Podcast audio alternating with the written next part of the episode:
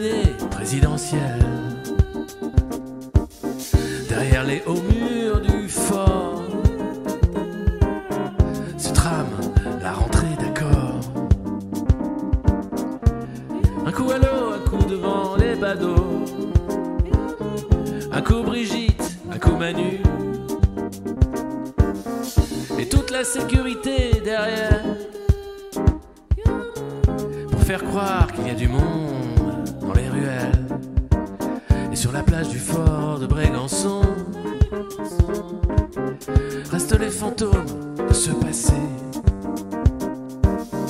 Heureusement que le jet ski efface toutes les traces. Heureusement qu'on regarde le projet progrès au Brégançon. Au Brégançon.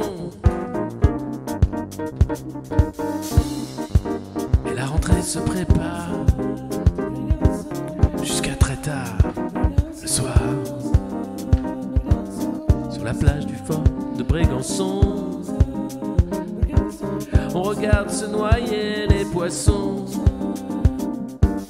tandis que la sécurité avance.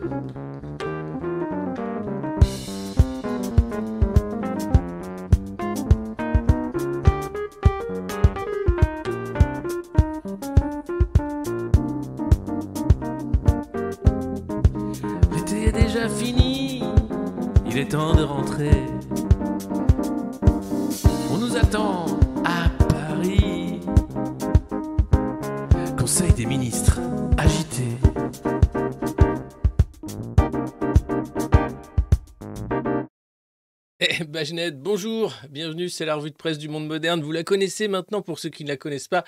Tous les matins ou presque, enfin euh, quasiment presque, hein, euh, à 9h ou presque, quasiment, on décortique la presse oligarchique pour vous, pour savoir comment on nous parle dans la presse subventionnée et pourquoi, pourquoi, pourquoi Gérald Darmanin aurait-il une chance d'être élu président de la République française? Voilà, ce genre de truc. Alors, hmm, Excusez-moi pour les bruits de bouche pour euh, les différents misophones qui regardent la revue de presse. Euh, D'abord, euh, merci de votre fidélité. N'hésitez pas à mettre un pouce sous cette vidéo, à la partager, à nous écouter sur les différentes plateformes de podcast. Je sais, en ce moment, les épisodes ne sont pas mis. euh, Il y a un peu de retard et je m'en excuse. Euh, N'hésitez pas à en parler autour de vous, à taper sur des casseroles, à vous abonner, patreon.com slash le monde moderne, ou bien ici pour soutenir le travail d'intérêt public qui est devenu la revue de presse du monde moderne. Alors, ce matin, avant de commencer, je voulais vous raconter euh, un drôle de rêve que j'ai fait et qui me pousse peut-être à envisager l'arrêt de cette revue de presse. Ouais, je trouve que ça va trop loin.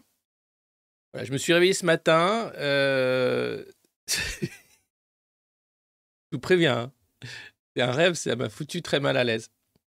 Euh, j'étais dans une voiture à l'arrière, conduite par deux agents de sécurité, deux femmes, genre espionnes, euh, tu vois. et sur la banquette arrière avec moi, il y avait Olivier Véran qui me couvrait de bisous. Voilà.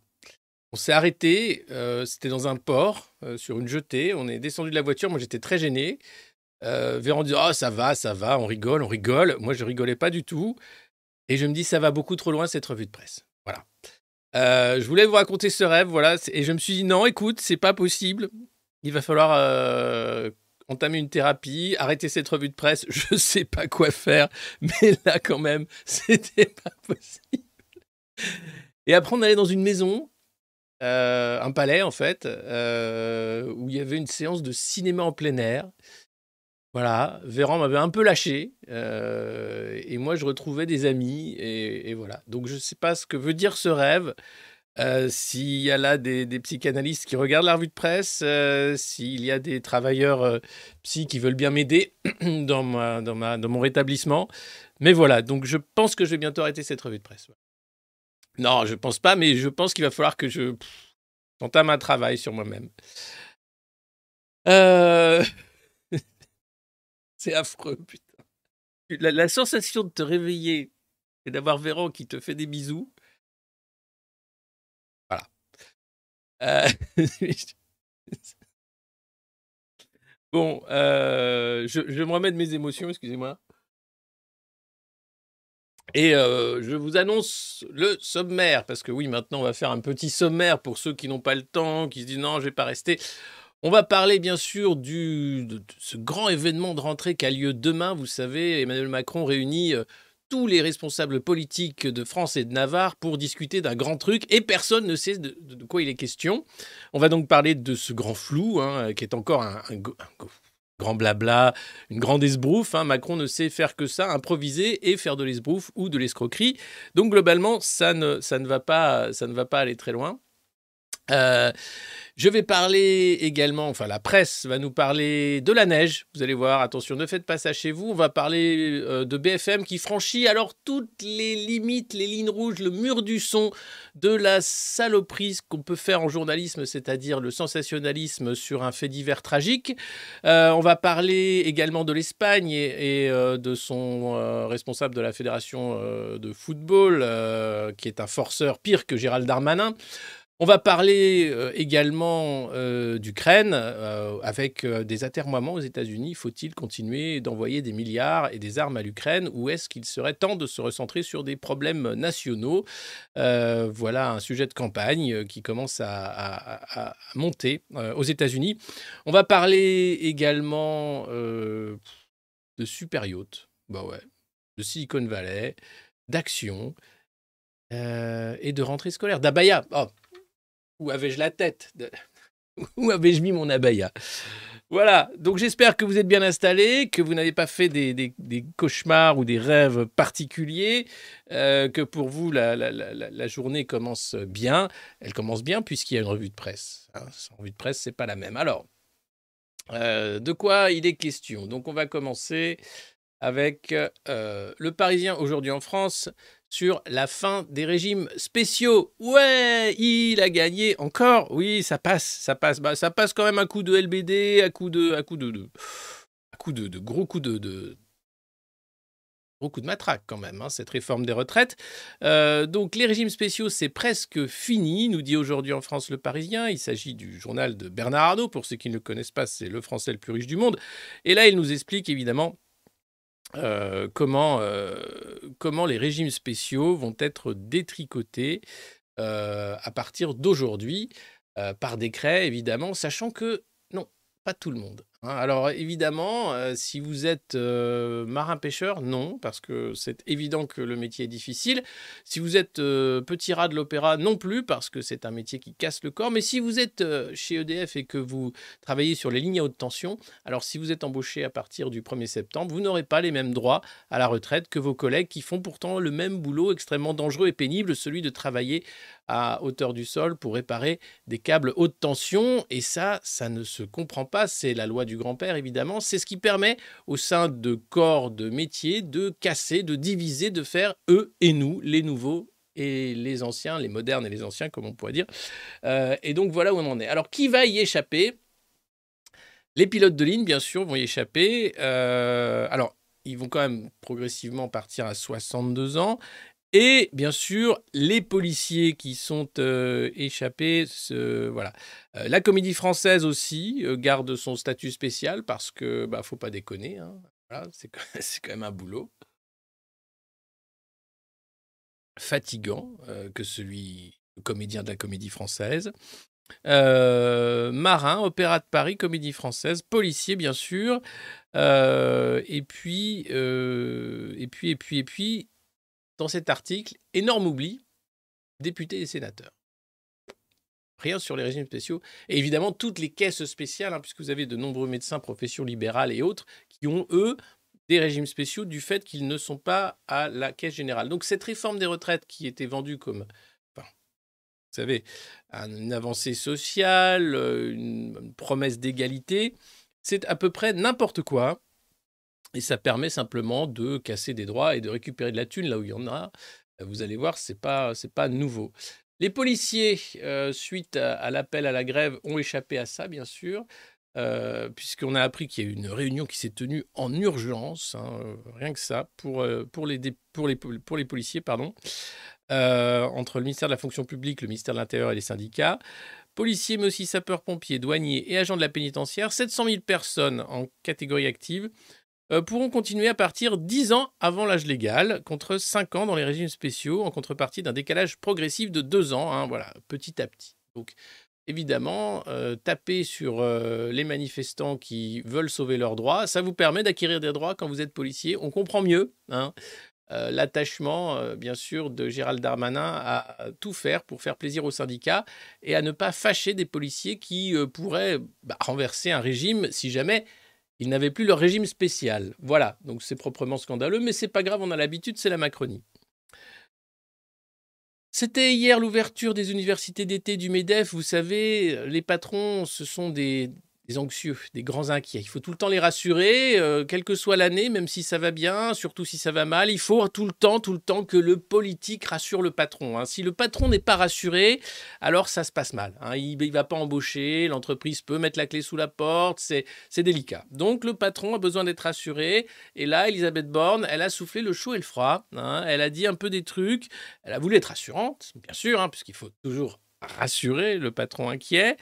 Euh, mais en même temps, elle a expliqué qu'il allait falloir faire des efforts puisque Bruno Le Maire et le gouvernement ainsi qu'Emmanuel Macron vont plonger la France dans une politique austéritaire, c'est-à-dire euh, moins de services publics, euh, plus d'impôts, même s'ils essayent de cacher, les hausses d'impôts euh, différées. Hein, les amendes, par exemple, que vous allez avoir si vous consommez du cannabis sur la voie publique, les différentes façons d'aller chercher de l'argent sans dire que c'est une hausse des taxes.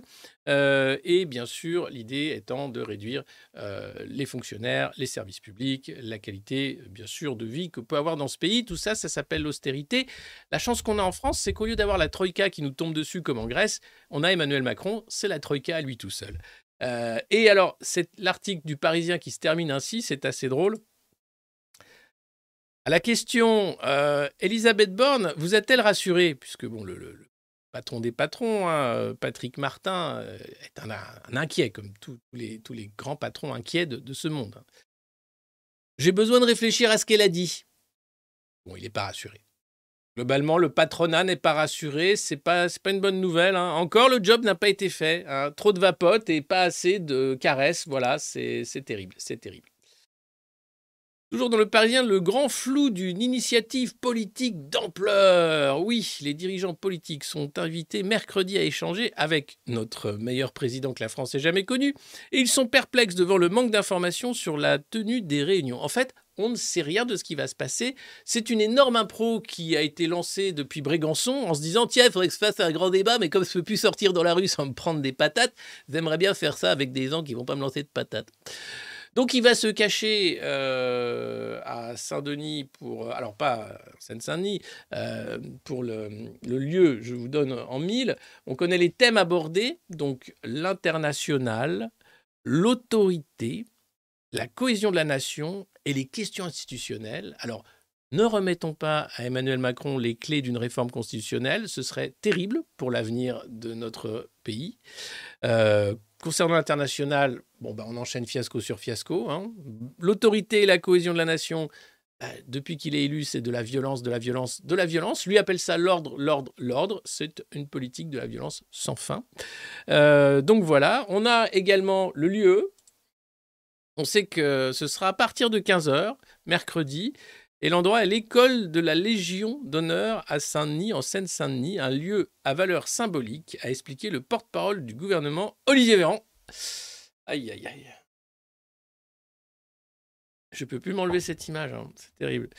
Euh, celle de la méritocratie, qui plus est, dans une ville qui a connu des émeutes fin juin après la mort du, jeune Naël. Donc voilà, c'est vraiment histoire de bien arriver là où il faut pas, hein, en disant tiens, donc je plains déjà les habitants de Saint-Denis qui vont se retrouver avec un dispositif XXL de sécurité pour tous les VIP qui vont accompagner notre présirois dans cet exercice finalement inutile où ils vont parler pour ne rien dire en se disant qu'ils sont tous d'accord. Alors, important à savoir, avant le grand blabla, euh, tout le monde phosphore, dit le Parisien, à commencer par la majorité. Mardi matin, Figaro nous explique qu'une dizaine de ministres, avec Elisabeth Borne, sont conviés à partir de 10h, donc ce matin dans, 40 minutes, euh, pour baliser autour du président les propositions qu'il pourrait avancer mercredi et réfléchir aux marges de manœuvre à laisser aux oppositions. En gros, c'est comment on entourloupe. Alors maintenant, il a besoin vraiment de tout le monde pour dire eh, tout le monde dit la même chose. Attention, c'est une énorme entourloupe, c'est un jeu de monto, donc vous êtes tous avec moi là, vous êtes tous des, barons. Et on va les entourlouper bien comme il faut. Donc, grosse réunion de crise. Hein. Alors, comme c'est de l'impro total, ça va fuser dans tous les sens façon McKinsey euh, sur les thématiques annoncées, l'international, l'autorité, l'État, machin, etc. Euh, et le soir même, donc aujourd'hui Emmanuel Macron est très occupé, euh, nouvelle séance de brainstorming qui sera organisée cette fois-ci à l'heure du dîner en élargissant au cadre de la majorité avec euh, Édouard Philippe des partis alliés, donc Horizon, et François Bayrou du Modem, qui sont également conviés pour faire part de leurs propositions, tout comme le patron de Renaissance, Stéphane Séjourné, et les chefs de groupe à l'Assemblée. Là, il est question, bien sûr, de euh, se réunir pour voir comment on va parler le lendemain de trucs inutiles pour s'assurer qu'on est en train de bien faire semblant de faire quelque chose pour dire que la crise des banlieues, elle est totalement gérée. Mmh. Voilà. Mon Dieu, tout ça avec nos sous, évidemment, euh, c'est ce que eux appellent travailler. Alors, ça me rappelle une vidéo du Parisien, je ne sais pas si vous l'avez vue, euh, qui est assez cocasse. Euh, je vous la montre. C'est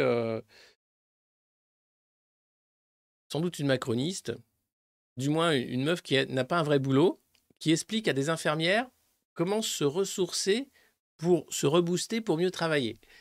Et là, tu as les deux infirmières qui la regardent. Il y en a une, tu vois que clairement, euh, elle dit non, il ne faut pas que je la tue là. Je, suis là pour soigner les gens, je suis pas là pour tuer des gens. Et l'autre qui la regarde comme ça en disant mais t'es vraiment une connasse toi. tu te fous bien de ma gueule en fait. Tu sais pas qu'on peut pas prendre 20 minutes de pause en fait? Regardez cette vidéo est à gerber. Pendant 20 minutes, le temps d'une pause. Sur euh, un matelas qui va faire des étirements du dos doux, euh, du stretching par air pulsé et sur les jambes des, bottes de pressothérapie. C'est vraiment pour vous, c'est un moment de détente, de bien-être et de relaxation. Et, euh, après, vous pouvez repartir au boulot, vous allez être boosté, vous allez sûrement apprécier, vous me direz. Pour le moment, là, là, je suis avec, avec cette dame. Voilà, je suis avec elle. Pas avec la blonde qui raconte que des merdes. Non, non, mais là, tu vois, elle dit, il y a la caméra, Je ne vais pas lui sauter à la gorge et lui arracher la carotide avec mes dents, je vais rester poli. Je vois que vous êtes un petit peu pressé, pris par... Euh, mais je crois, je crois que de toute manière, vous êtes pressé toute la journée, vous êtes vraiment... Donc c'est pour ça qu'on est venu là. Super Voilà, donc il y a des gens quand même qui ont des boulots, c'est pas des boulots. Hein. Inès, il va falloir apprendre à travailler. Alors, il faut savoir que ce grand truc hein, de, Brigitte Macron, c'était les salles de repos pour les soignants. Hein. Donc, ça doit faire partie du dispositif pour dire, euh, bah voilà, vous faites un boulot pénible, mais regardez, je sais que vous bossez comme des, comme des chiens mal payés avec aucun moyen, mais si vous pouvez mettre des petites bottes de pression et faire une sorte de, respiration tantrique de temps en temps, vous allez repartir rebooster au travail, c'est super. Bonjour. Oui, bonjour. Euh, dites-moi, oui, je voudrais parler au patron de l'hôpital, oui. Qu'est-ce que c'est que ces conneries? On avait dit qu'on voulait plus de soignants.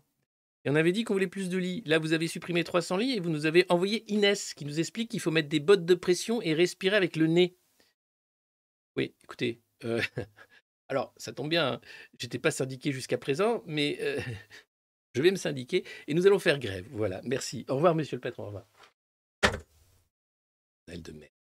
Cette vidéo, finalement, résume le monde tel qu'il est. Des gens totalement déconnectés qui racontent des conneries pour expliquer la vie à des gens qui essayent de tenir le merdier à bout de bras en disant Mais moi, je fais mon boulot, moi, je demande rien. Merveilleux. Donc, c'était juste un petit aparté sur euh, le grand bullshit que nous prépare Emmanuel Macron. Alors, eux, bon, ils sont à un niveau de bullshit, évidemment. Faites pas ça chez vous, hein, c'est de professionnels. Alléluia, je crois qu'on peut parler de miracle.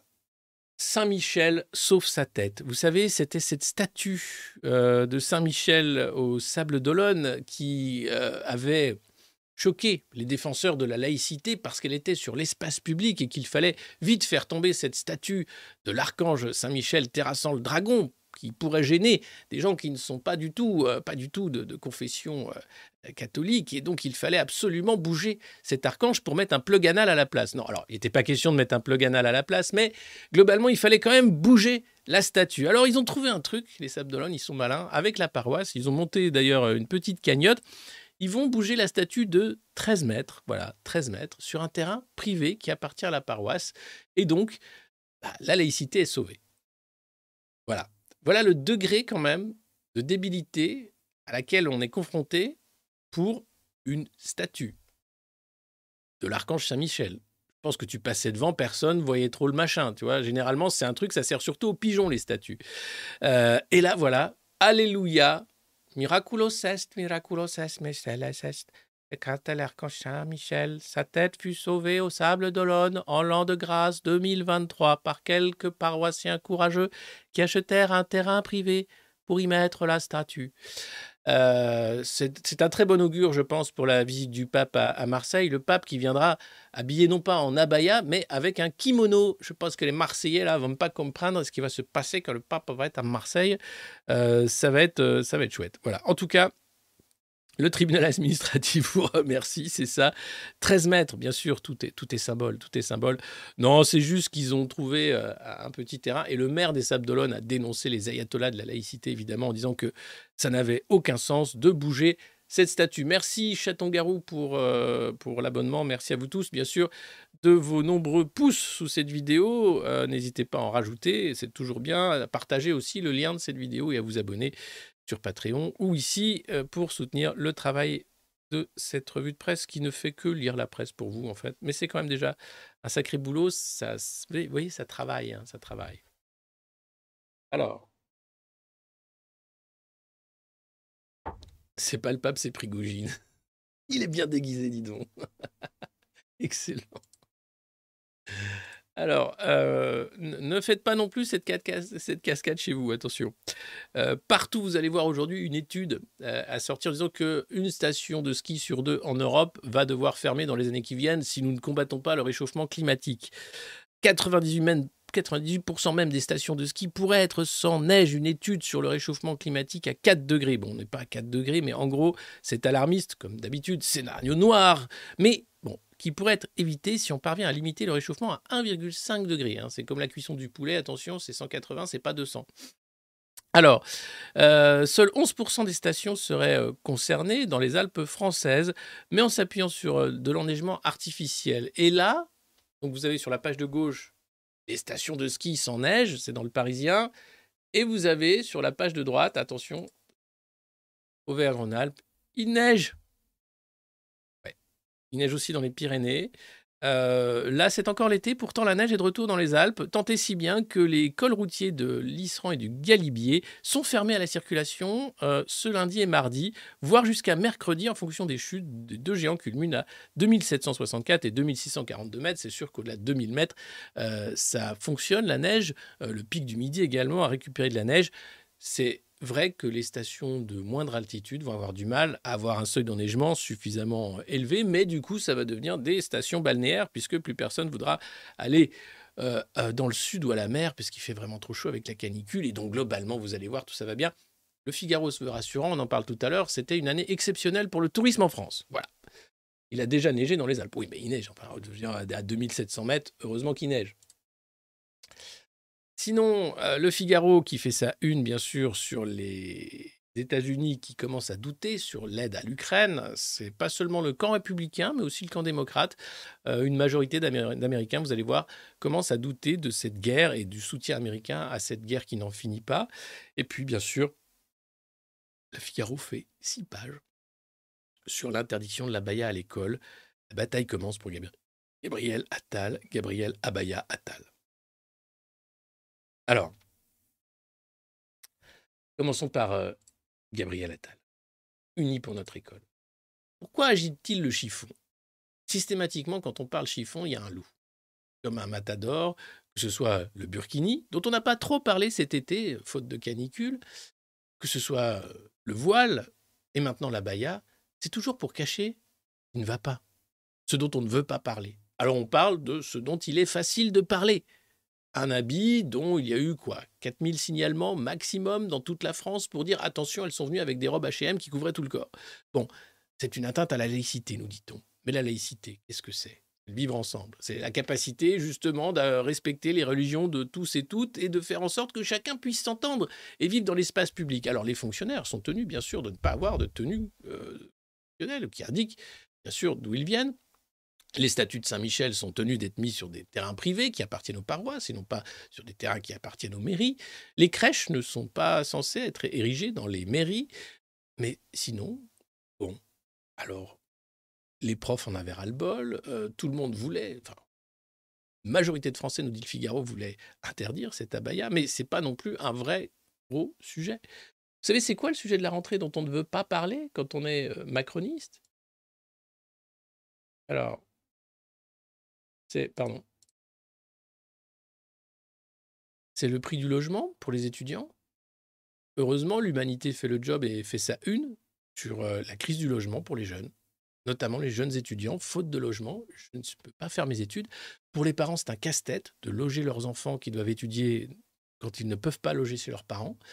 Pour les jeunes, il n'y a pas assez évidemment de logements euh, étudiants.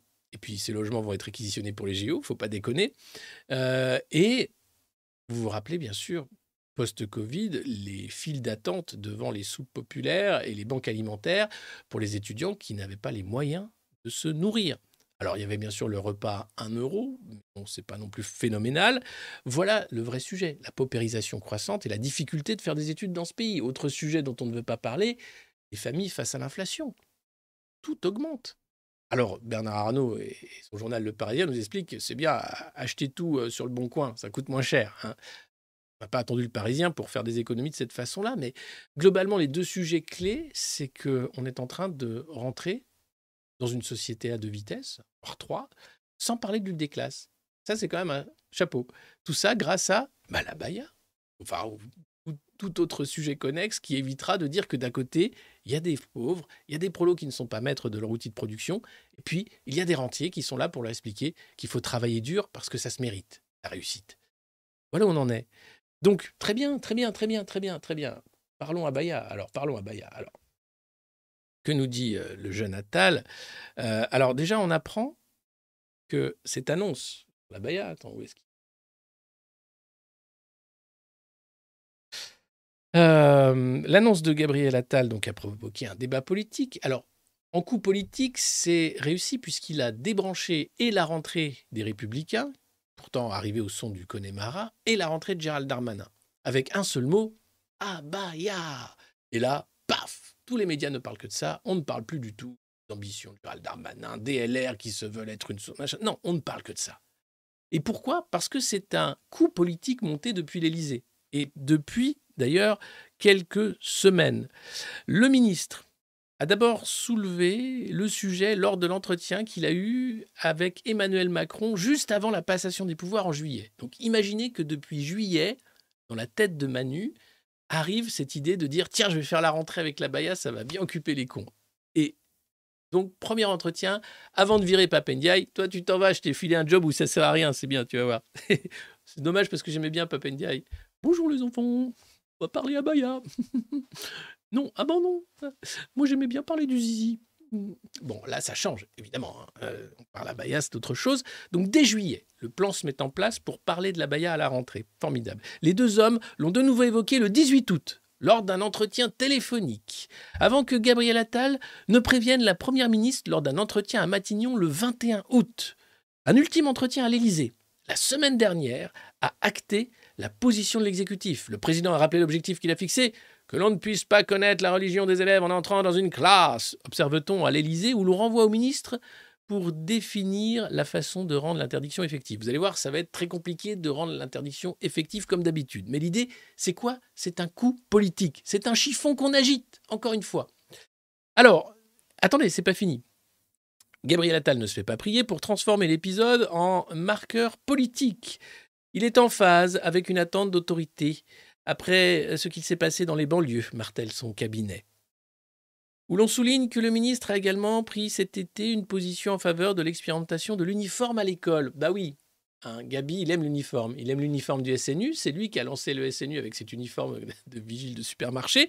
Et, et il est tout à fait d'accord avec Brigitte, qui est une grande copine, pour mettre l'uniforme à l'école également. Mais oui, un sujet là encore auquel était opposé son prédécesseur, mais cher à la première dame Brigitte Macron, avec laquelle Gabriel Attal a déjeuné ce lundi. Parce qu'il faut savoir qu'on a trois ministres d'éducation dans ce pays. On a Gabriel Attal, on a Brigitte Macron et on a Emmanuel Macron. Alors nos enfants, oula, nos enfants sont à l'école. Alors, bon, qu'est-ce qui se passe? Euh, Il faut savoir que l'ancienne professeure de lettres a toujours suivi de près les questions éducatives et les déclarations des locataires de la rue de Grenelle.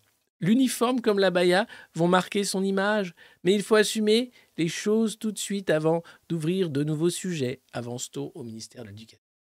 Donc cette histoire d'abaya qui occupe les rédactions et les causeurs de plateau n'est qu'un chiffon politique agité pour cacher la réalité de cette rentrée calamiteuse où la paupérisation des étudiants n'a fait qu'augmenter, où le manque de profs est toujours là et où les écoles sont toujours des passoires thermiques où on voudrait y faire rentrer des enfants dès la fin août en pleine canicule. Voilà. Donc, ça suffit. Ça suffit ces débats stupides. La France mérite mieux, je pense. Et puis, je vous parlais donc de la difficulté euh, de la loi. Le Conseil d'État va devoir statuer, puisqu'il va y avoir de nombreux recours, notamment par des partis de gauche, pas forcément de gauche radicale, mais de dire, mais attendez, comment voulez-vous abandonner, enfin, interdire la baya à l'entrée de l'école? Comment ça va se passer? Vous avez des, tenues de rechange pour les, jeunes filles qui vont devoir enlever la baya avant de rentrer? Vous avez, ah bah oui, peut-être des uniformes du SNU. comment tout ça va se mettre en place? Les chefs d'établissement attendent du soutien externe en disant, ben nous, ben ouais, mais what? Et voilà. Donc j'étais content, on avait échappé à l'affaire du burkini pendant l'été. Généralement, tu as trois burkinis qui se baladent sur une plage et c'est la fin du monde en France. Là, on nous sort la baya pour cacher en fait cette rentrée calamiteuse. Merveilleux. Bravo. On peut applaudir, c'est un coup de maître. Allez, autre coup de maître. Cette fois-ci, c'est la guerre en Ukraine et ça commence à patiner sévère du côté de Washington. L'Amérique commence à s'interroger sur le soutien de cette guerre à l'Ukraine. C'est le Figaro qui nous en parle. Pour la première fois après 18 mois de guerre, un sondage indique qu'une majorité de l'opinion américaine est hostile à une nouvelle enveloppe financière. Voilà. Euh, La question, c'est bien sûr certains sénateurs qui jugent qu'en réalité, l'aide américaine est hypocrite. Vous avez d'abord, par exemple, le sénateur Dan Sullivan, qui est un républicain, se contactait le chef de la défense en fait en disant mais pourquoi on n'a pas livré plus rapidement des F-16, des armes stratégiques notamment, qui permettent d'avoir un soutien aérien sur les opérations sur le sol? Ce qui fait généralement que vous gagnez une guerre ou des opérations. Là, l'Ukraine n'a évidemment aucun soutien aérien. Euh, lorsque l'Amérique combat en interarmes, elle combat avec une supériorité aérienne sur le champ de bataille. L'Ukraine n'a pas cette supériorité. Nous ne lui avons pas donné d'artillerie précise à longue portée, les ATA-CMS, euh, missiles balistiques. Alors, avant de dire qu'ils échouent avec la combinaison des armes, il faut se regarder dans le miroir des carences qui n'enlève rien au flot d'aide militaire, euh, puisque Biden euh, veut débloquer à nouveau 40 milliards de dollars supplémentaires pour euh, Volodymyr Zelensky et pour continuer la guerre. Mais un sondage de CNN, CNN pardon, qui date du 4 août, pour la première fois, 55% des personnes interrogées se montrent hostiles à une nouvelle enveloppe financière pour l'Ukraine. Et ça monte à 72% chez les électeurs républicains. En février dernier, euh, vous aviez un autre euh, centre de recherche euh, qui disait qu'il y avait 40% de républicains hostiles. tous les élus n'approuvent pas finalement l'activisme du, président Biden ou de certains républicains. Voilà. et puis, il y a eu aussi une autre étude, cette fois-ci, alors attendez, c'est la Heritage Foundation, voilà, qui est une, grosse fondation euh, voilà, qui, a évalué l'effort de guerre américain. Alors, selon la Heritage Foundation, l'effort de guerre américain, ce serait 113 milliards de dollars et ça coûte en moyenne 900 dollars à chaque foyer américain. Euh, c'est ce que disait la fondation le 22 août sur Twitter. Joe Biden a promis 700 dollars aux réfugiés de Maui, Hawaï, mais il leur a pris 900 dollars et les a donnés à l'Ukraine. Et maintenant, le Congrès projette de donner des milliards de dollars supplémentaires à Kiev. Donc évidemment, ça commence à, à poser question, à la fois sur euh, la contre-offensive de l'été qui n'a pas vraiment fonctionné. Du côté russe, on voit qu'il y a une sorte de l'imagino qui s'est faite, cette guerre s'enlise, et ça veut dire quoi? Ça veut dire qu'on pousse peut-être vers des accords de paix qui seraient une paix pas forcément durable, mais une sorte de, gel au moins des hostilités pour éviter des pertes humaines trop importantes. Euh, en tout cas, on voit que les choses bougent. Hier, je parlais dans cette même revue de presse, c'était le Figaro qui faisait état de l'enquête allemande sur le sabotage de Nord Stream, pointant vers des autorités ukrainiennes, sans doute aidées bien sûr par une puissance euh, étrangère de l'Alliance, États-Unis ou Royaume-Uni. Et là, aujourd'hui, euh, arrive cette question qui va devenir centrale sans doute dans la campagne présidentielle américaine du soutien sans faille américain à l'Ukraine pour son effort de guerre. Est-ce que ça peut continuer? Alors attention, cet effort de guerre va sans doute se décaler sur les membres de l'OTAN, c'est-à-dire nous, Européens, avec derrière, et ça il ne faut pas être dupe, ce qui se passe actuellement au Niger, ce n'est pas une manipulation des Russes ou des Chinois, c'est aussi la volonté américaine de virer les Français d'Afrique. Et ça, vous avez plusieurs think tanks qui sont en train de montrer comment les États-Unis aussi euh, sont en train de faire en sorte que la France, qui garde son statut de grande puissance, parce que certes armes nucléaires, mais aussi euh, projection euh, africaine, intercontinentale, est en train d'être poussée hors d'Afrique par différents acteurs, dont nos alliés, comme d'habitude les États-Unis, qui nous poussent vers des domaines plus lointains comme le domaine indo-pacifique, etc. Et Emmanuel Macron, hier, faisait une adresse aux ambassadeurs. Il gesticulait, bien sûr, à propos de l'ambassadeur du Niger, expliquant qu'il ne fallait pas soutenir les putschistes, que l'ambassadeur restait, etc. Mais sans jamais, sans jamais, bien sûr, mentionner notre gênant allié qui passe son temps finalement à nous mettre des bâtons dans les roues ou à nous empêcher de vendre des armes ou de continuer de faire ce que nous faisons de mieux, c'est-à-dire la France-Afrique. Ah oh. Donc voilà. Épuisement, ras-le-bol et campagne présidentielle, ça fait un drôle de cocktail pour euh, ce qui est de la, guerre en Ukraine. Le baiser terrible et dégueulasse du président de la fédération de foot espagnole à la joueuse, euh, la capitaine de l'équipe de foot victorieuse, Baiser non consenti. Euh, pendant des jours et des jours, euh, ce Orcas, a défendu la ligne disant que c'était un geste malheureux, certes, mais euh, il était pris comme ça dans la célébration, mais qu'il n'y avait pas de baiser non consenti. Enfin, c'était pas vraiment une agression. Pas de la vie des joueuses qui ont menacé de démissionner. La mère de ce monsieur concerné s'est enfermée dans une église en priant hein, pour que son fils ne perde pas son job. En Espagne, voilà ce qui s'est passé hier. Une autre femme qui demandait la démission de ce monsieur.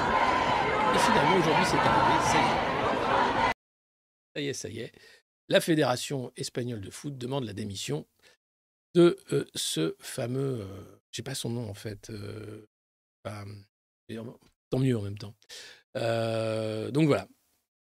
Il a fallu des jours et des jours de pression. Il a fallu que toute l'équipe féminine menace de démissionner. Il a fallu des manifestations dans la rue pour qu'enfin la Fédération de foot espagnole demande la démission de ce mec qui, en public comme ça, embrasse, sans demander son consentement, la capitaine de l'équipe de foot espagnole. Porca Santas. Si. Donc voilà, bonne chose de faite. Sinon, au rayon des bonnes nouvelles, et je sais, vous me dites toujours, il n'y a pas assez de bonnes nouvelles, ben là, il y en a.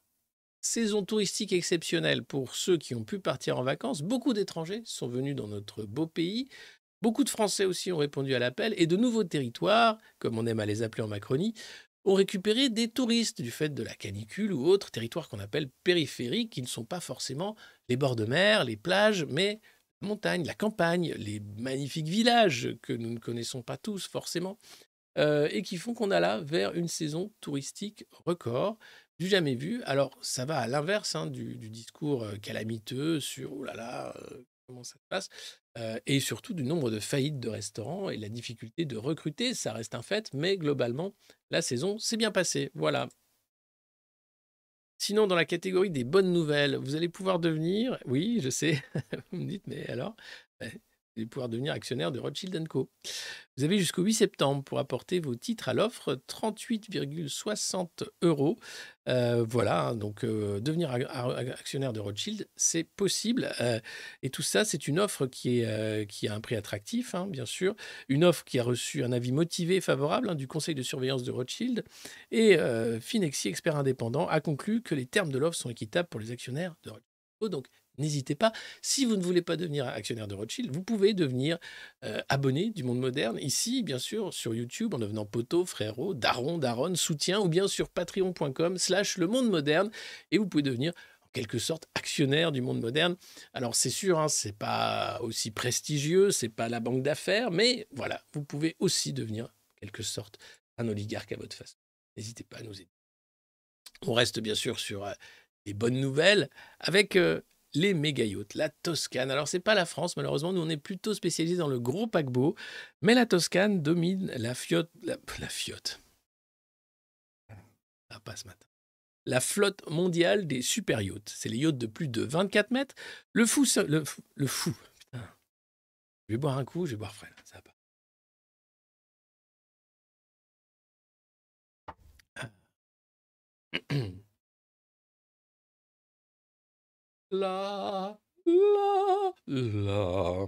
Le fonds saoudien Public Investment Fund vient de monter au capital du groupe de Livourne Azimut Benedetti, qui est le groupe numéro un en fait de fabrique des super yachts, les bateaux de plus de 24 mètres, une industrie italienne historique et prospère au-dessus de Livourne. Quand vous passez dans cette magnifique ville italienne, vous allez voir ces nombreux yachts qui sortent du chantier.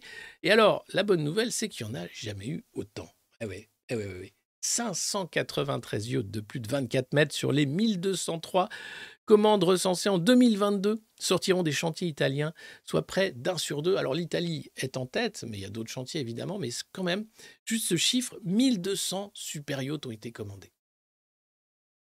1200 mecs qui n'ont rien à foutre du dérèglement climatique. 1200 mecs qui ont besoin d'un outil de travail à leur taille super yacht de plus de 24 mètres. Et alors, c'est génial parce que euh, ce succès, en fait, inattendu hein, du secteur du, luxe, de la plaisance de luxe, fait qu'il n'y a pas assez de techniciens. Eh ouais. Euh, alors que tous les constructeurs cherchent à augmenter leur capacité de production pour satisfaire des carnets de commandes records, en augmentant les mètres carrés de chantier, etc., La gestion de la croissance interroge. Le plus grand challenge, c'est trouver les compétences techniques. Eh. Alors peut-être qu'ils vont demander à Inès, hein, peut-être a-t-elle une certaine compétence pour euh, le repos sur les chantiers de construction du yacht, je ne sais pas. Euh, en tout cas, le carnet de commandes est tellement plein, on parle de 2,5 milliards d'euros euh, de commandes et il est complet jusqu'en 2028. Une pénurie de talents qui reste de limiter la croissance du secteur. C'est dommage quand même, hein, avec l'ingénierie nautique dans le secteur de Livourne. et voilà, voilà à quoi dépend finalement l'avenir d'une filière industrielle, c'est toujours l'humain, toujours, on le veuille ou non. Mais quand même, 1200 yachts de plus de 24 mètres qui vont sortir des chantiers. Après, on t'explique qu'il faut que tu roules en voiture électrique et que tu arrêtes de manger des fraises. ok. Ok, gros. Aucun problème. Alors, euh, sinon, euh, les influx voleurs, vous savez euh, que Booba a lancé une campagne et on peut le remercier contre ces influenceurs du pire, du vide, qui vendent de la merde à des gogos, à des prix défiant de coûts de concurrence. La DGCCRF, Direction Générale de la Concurrence et la Répression des Fraudes, a mis de nombreux agents sur le coup et entend déjà redresser plus de 180 influx voleurs. Poupette Kenza, que vous ne connaissez pas, et n'allez pas chercher qui c'est, ça sert vraiment à rien. C'est pris une amende de 50 000 euros. Et là, dans quelques mois, la DGCCRF pourra mettre des amendes forfaitaires jour si euh, les influx voleurs ne se conforment pas aux injonctions d'arrêter de vendre de la merde. Parce qu'ils sont nombreux à vous vendre des dents blanches comme des bidets, des cheveux en plastique implantés en Turquie, des prothèses mammaires qui feraient pâlir d'envie des vaches laitières de Normandie, des fessiers arrondis à base de béton armé qui vous donnent le cancer, ou pire, des maladies euh, encore plus dangereuses. Bref, du bouche en forme de saucisse qui vous fait passer pour des reines de beauté incroyables. Ces influx voleurs vont enfin, enfin être mis à leur place et arrêter de vendre de la merde. Euh, c'est quand même incroyable. Ils sont suivis par des millions de personnes. Ils parlent de vide toute la journée. Ils parlent de fossiles, d'ongles, de seins en plastique, de lèvres en plastique. Ils sont en plastique. Et enfin, enfin, on s'intéresse à leur cas parce que c'est le symptôme d'une maladie profonde celle du consumérisme, celle de l'ère de l'individu décérébré, du citoyen enfin enterré et du consommateur absolument débile. Donc c'est bien, et merci à Bouba pour avoir lancé ce combat, et pour le continuer d'ailleurs. Euh, c'est vraiment grâce à lui, je pense, qu'on est arrivé à cette législation qui, dans quelques années, s'appellera sans doute la loi Bouba. Et ça, on peut dire bravo. Euh, incroyable histoire vous avez peut-être entendu parler de cet achat de terre en Californie. il y avait donc Flannery Associated, une entreprise financière qui achetait pour des millions de dollars des terres agricoles en Californie. Depuis plusieurs années, agriculteurs et élus locaux du comté de Solano récupéraient bien sûr la manne financière de Flannery Associated qui achetait des terrains et des terrains et des terrains, mais sans qu'on sache vraiment pourquoi faire. 220 km de terrain, deux fois la superficie de Paris, ont été achetés pour plus de 800 millions de dollars entre Fairfield et Rio Vista. On apprend, vendredi dernier, que derrière Flannery Associated se cache, euh, c'est une opération foncière, l'idée c'est de faire une ville du futur. Et qui achète ces terrains et pourquoi? Vous avez Reid Hoffman, cofondateur de LinkedIn, Marc Andreessen et Chris Dixon, les patrons du fonds des startups Andreessen Horowitz, Patrick et John Collison, cofondateurs de Stripe, Lauren Powell Jobs, la veuve de Steve Jobs, ou encore Nat Friedman, le PDG de GitHub. Tous ont été contactés, bien sûr, par euh, ces gens-là pour bâtir une ville nouvelle aux portes de la Silicon Valley, puisque c'est devenu un problème, le logement là-bas. Alors ils promettent une ville verte, bien entendu, la ville du quart d'heure, une ville toute électrique, une ville aussi avec des multicultures, où ils garderont quand même la culture. Mais aujourd'hui, c'est le politique qui va décider si ces terres agricoles vont devenir des terres constructibles ou non. En tout cas, quand on vous parle de l'achat par Bill Gates ou par ces milliardaires de la Silicon Valley de terres agricoles, c'est une réalité. Et c'est bien sûr peut-être une des prochaines batailles agricoles. Alors en France, on avait autrefois l'arme verte, on défendait nos terres agricoles. Aujourd'hui, il faut savoir qu'elles sont vendues à des fonds étrangers, à des Chinois, à des investisseurs de la Silicon Valley ou ailleurs. On ne défend pas notre sol. Et ça, c'est grave, parce que derrière, c'est des projets, alors certes, de villes nouvelles, mais c'est aussi des projets de privatisation, encore une fois, du vivant, de la culture, et de l'agriculture en l'occurrence. Euh, mais pas forcément pour la production locale, pas forcément pour un pays. On le voit bien sûr avec la guerre en Ukraine et la guerre du blé, on voit combien finalement tout ne tient au blé, pas grand-chose. Et ça, c'est une nouvelle assez incroyable de voir que ces oligarques de la Silicon Valley rêvent bien sûr de villes nouvelles.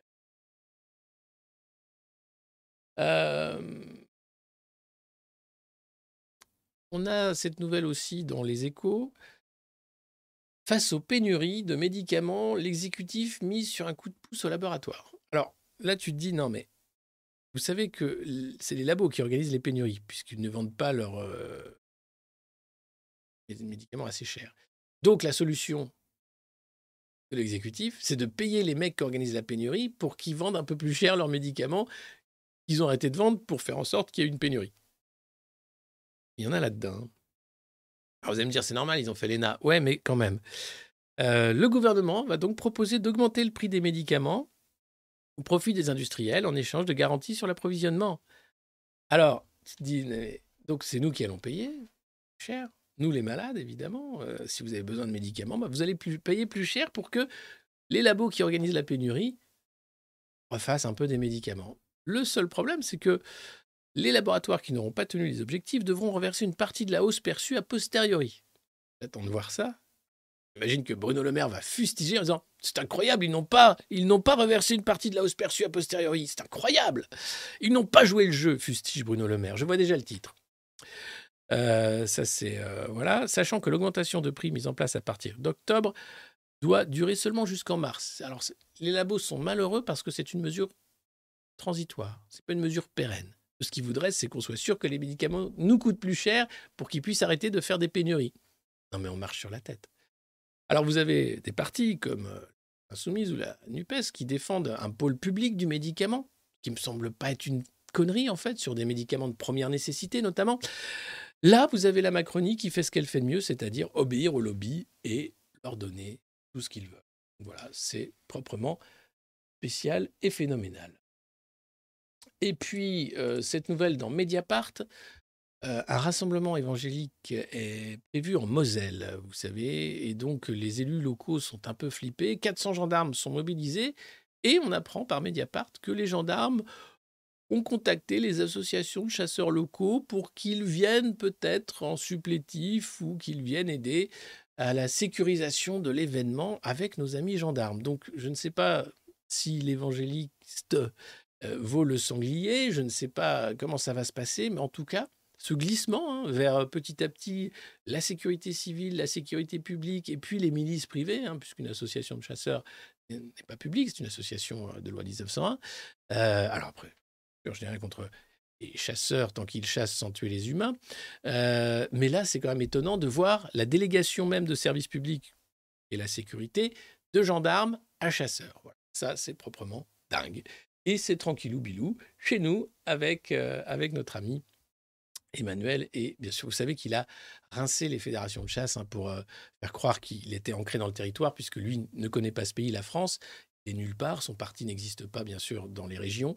Et donc, euh, il a, la seule façon qu'il a eu d'exister au national, ça a été très vite de rincer les associations de chasseurs. C'est comme ça qu'il a fait des dîners à Chambord, etc. Toujours avec notre argent pour dire c'est super, merci, on compte sur vous, hein. on compte sur vous, allez-y. C'est quand même très facile la politique, il suffit de rincer les gens. On parlait de, réchauffement climatique tout à l'heure et, je ne nie pas le réchauffement climatique. Je tiens bien à rassurer tout le monde il existe. Je pose simplement la question de la part de l'homme dans cette affaire et surtout, je pose la question des solutions McKinsey pour lutter contre ce réchauffement climatique, puisque je n'ai pas du tout confiance en McKinsey. Euh, c'est là, les phénomènes climatiques euh, intenses se multiplient. Euh, vous avez vu, on passe de canicule à neige très vite, on passe de tornade en tornade, d'événements orageux intenses. Regardez, ça, c'est les images de l'Espagne. C'était ce week-end euh, vers Majorque, je crois. Euh,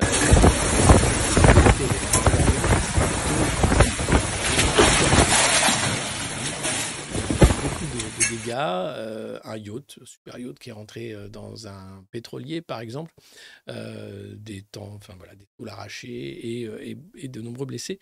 Donc attention, il y a bien un changement climatique, qu'on le veuille ou non. Maintenant, je ne crois pas que la réponse apportée par les cabinets de conseil et le World Economic Forum soit la bonne, loin de là. On va finir, parce que oui, c'est une courte revue de presse pour un mardi, il n'y avait pas tant de trucs que ça. Avec une masterclass de dégueulasserie. Voilà ce qu'il ne faut pas faire quand on fait du journalisme. Je vous le montre. Ça concerne le petit Émile, deux ans. C'est BFM qui a fait un reportage sur Et si Émile avait été enlevé par un oiseau de proie? Ah Dinguerie quand même, hein, hein? Alors regardez, on va mettre juste un court extrait parce que je veux pas que cette vidéo soit censurée parce que j'aurais mis tout le reportage. Émile aurait-il pu être emporté par un rapace? L'aigle royal, le faucon, la buse et l'épervier règnent en maître dans ces montagnes. Belinda est fauconnière, spécialiste des rapaces. Elle connaît parfaitement ces animaux. Alors, Belinda est fauconnière, spécialiste des rapaces. Je pense que BFM est là totalement rapace. Alors, ce que dit Belinda, qui connaît très bien les rapaces, c'est que, bon, un rapace, généralement, euh, ça pèse pas des tonnes et des tonnes, ça pèse quelques kilos et ça peut emmener qu'un tiers de son poids. À part l'aigle royal qui peut évidemment emmener du bouquetin, du mouton, etc. Mais il n'y en a pas hein, dans les Pyrénées. Et donc généralement, ce que font les rapaces quand ils ne peuvent pas enlever leur proie dans leurs griffes et leurs serres, euh, ils les poussent, ils les font tomber d'une falaise et là elle explique que généralement il y a des traces. Hein. On retrouve des ossements, on retrouve euh, des, bouts de poils, des plumes, des machins et tout. Donc si c'était le cas, on aurait déjà retrouvé les dépouilles euh, du petit Émile si un rapace s'était attaqué à lui. Et les attaques de rapaces sur humains sont extrêmement rarissimes. Donc, donc je vais vous mettre Fabien Barthès qui résume tout seul euh, cette philosophie de, BFM. Voilà. Dans quel état d'esprit vous êtes après cette élimination, après cette défaite? Des questions un peu à la con. Euh, qu'est-ce que je voulais que, Dans le vestiaire, comment ça s'est passé après le match Toujours une question à la con. Qu'est-ce que vous voulez qu'on dise Il n'y a, rien de... a rien à rajouter, c'est tout. Elle est con ta question. Elle est complètement con cette question. Voilà. Et ça, c'est pas du journalisme, c'est du sensationnalisme. C'est faire en fait sur un fait divers tragique du buzz, essayer de faire que les gens s'inquiètent ou regardent, c'est proprement dingue d'en arriver à des extrêmes pareils pour remplir du temps d'antenne. voilà, c'est la honte. C'est la honte. Cette thèse est évidemment exclue par les enquêteurs, évidemment. Donc en parler à une heure de grande écoute pour faire simplement du sensationnalisme sur un fait divers tragique. Il était question ensuite des parents du jeune Émile font partie d'une secte catholique proche d'ailleurs d'un mouvement néofasciste, le Bastion social dissous en 2019 par Emmanuel Macron. Eux ne veulent pas prendre la parole. Bref, cette affaire est sordide, inutile de rajouter. Et BFM a, là dépassé toutes les limites avec ce reportage sur les rapaces. Ah, les pardon, les Halles de Haute-Provence, c'est pas les Pyrénées. C'est parce que j'avais le pic du midi encore en tête à cause de la neige. Voilà, excusez-moi. Euh, et oui, et l'aigle royal, enfin voilà, c'est la cinquième dimension. Bon.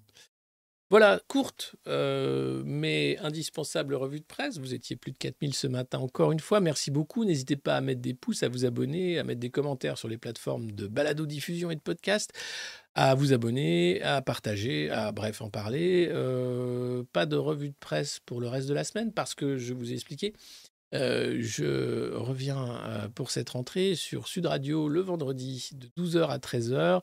Donc vendredi, je vais préparer l'émission. Jeudi, j'ai l'édito sur Sud Radio. Euh, et demain, je serai dans le train. Voilà, donc désolé, ça aurait été une courte reprise, mais la rentrée arrive, ne vous inquiétez pas, on trouvera un rythme de croisière.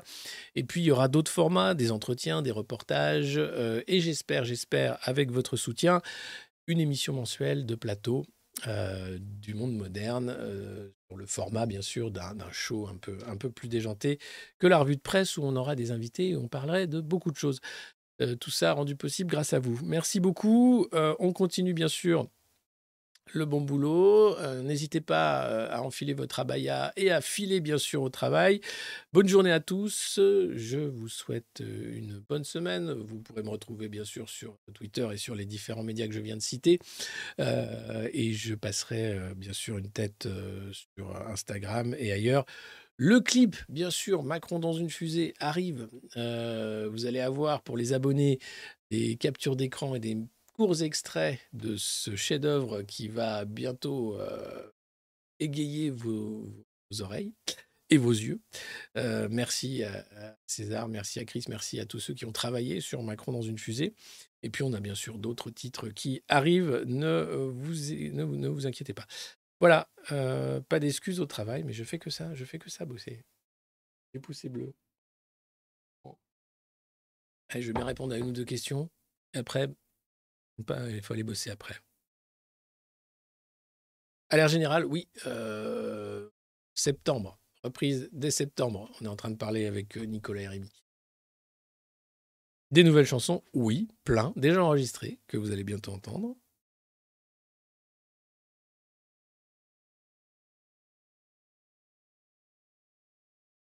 Vive la vérité. plus de bossa, s'il te plaît. Allez, allez, carrément. Bah, je vais vous mettre. Il n'y a plus d'eau alors. Si vous voulez. Peut-être je vais mettre le reggae. Toujours anime, bien sûr. Bien sûr, bien sûr. À l'air général, donc, bah, on est en train de caler la date. Je vous le dis, dès qu'on a la date, ça va être début septembre. Le DSA, on en a parlé. Va pas changer grand-chose encore attendons de voir. On va aussi parler bien sûr de, de l'OMS hein, et de ce qui se trame, euh, encore une fois. L'enquête arrive aussi, ne inquiétez pas. C'est un peu long. Et comme c'est un format enregistré, ce ne sera pas un live, il y a du boulot de montage, etc. Il n'y a plus d'eau. Oui, Alerte Générale a été striké sur TikTok, évidemment. Bon. TikTok, c'est déjà avant le DSA, hein, euh, rien que sur le TikTok du monde moderne, on a été striké 5-6 fois. Donc Antoine va bien. Antoine, euh, il sera là euh, peut-être mardi prochain, on vous fera un live, ici dans ce studio tous les deux. Moi, je veux la bossa. Ah bah écoutez, on va, faire un vote et puis on se quitte. Hein. Bossa ou euh, son de fin. Je, je, mets le choix entre la bossa et le reggae. Hop. Là. Jour, nuit. Vous pouvez voter pour ceux qui sont encore là. Et qui sont déjà repartis bosser, hein, pas déconner.